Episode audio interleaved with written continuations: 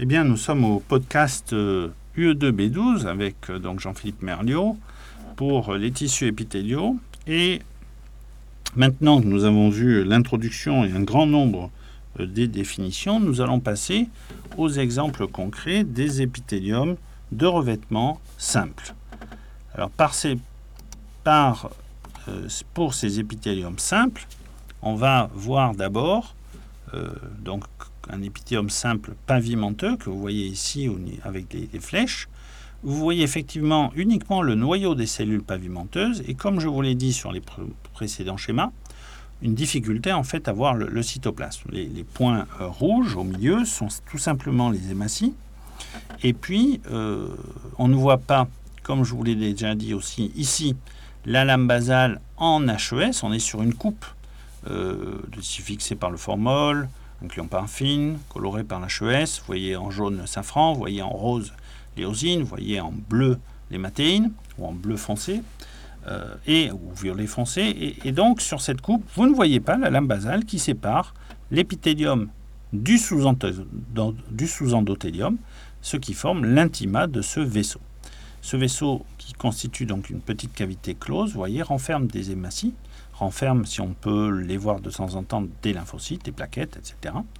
Alors qu'il y a une autre flèche en bas de la figure qui vous montre une structure à peu près identique avec euh, des cellules pavimenteuses et qui tout simplement est un petit lymphatique, donc qui est aussi un vaisseau, c'est un vaisseau non pas sanguin mais un vaisseau lymphatique qui lui ne renferme pas de sang mais renferme du liquide lymphatique et puis de temps en temps quelques lymphocytes.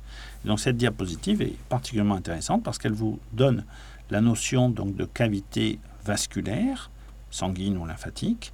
Elle vous donne la notion d'épithélium pavimenteux et elle vous montre l'extrême finesse de l'épithélium de la lame basale qu'on ne voit pas bien sûr ici en microscopie optique puisqu'elle est extrêmement fine. Alors à côté de cet épithélium pavimenteux simple, vous avez ensuite des épithéliums cubiques simples.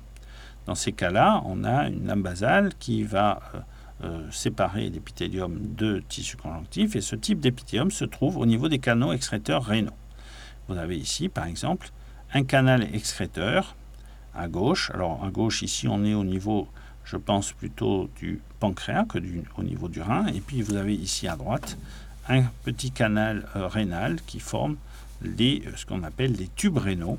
Et vous avez en surface d'ailleurs de très nombreuses microvillosités qui forment en fait un, plateau strié.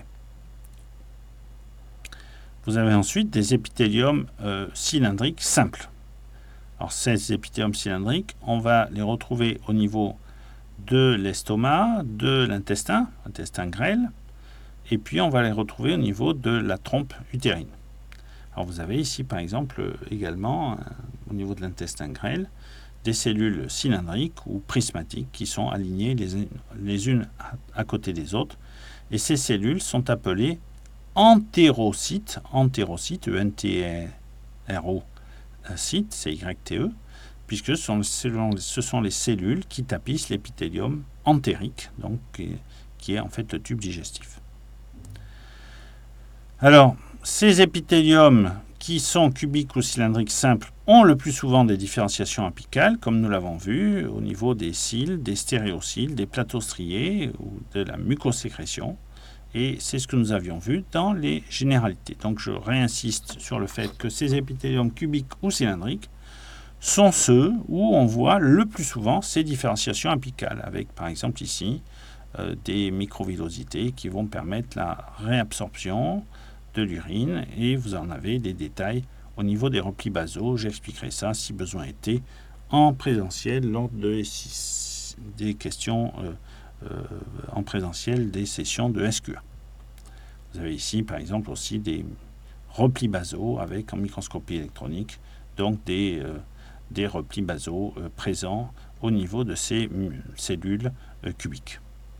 Les cils vibratiles se voient ici en microscopie optique, mais aussi en microscopie électronique, et la présence de, de, de, cils vibratiles permet au niveau de ces épithéliums euh, cylindriques, au niveau bronchique, de réaliser ce qu'on appelle un tapis roulant mucociliaire. Alors, dans ces épithéliums euh, simples, il peut y avoir des cellules euh, à mucus, soit qui sont les cellules prédominantes, on dit l'épithélium est mucosécrétant, ça c'est l'épithélium gastrique, et puis il peut y avoir des cellules euh, plus rares, mucosécrétantes, dispersées entre les précédentes. C'est notamment le cas au niveau de l'intestin grêle ou au niveau de l'épithélium respiratoire. Donc là, on a dans l'épithélium respiratoire ou dans l'intestin grêle des cellules mucosécrétantes qui sont interposées entre d'autres cellules prismatiques. Les cellules sensorielles et olfactives donc seront vues, on l'a déjà dit, dans le programme de L2, L3.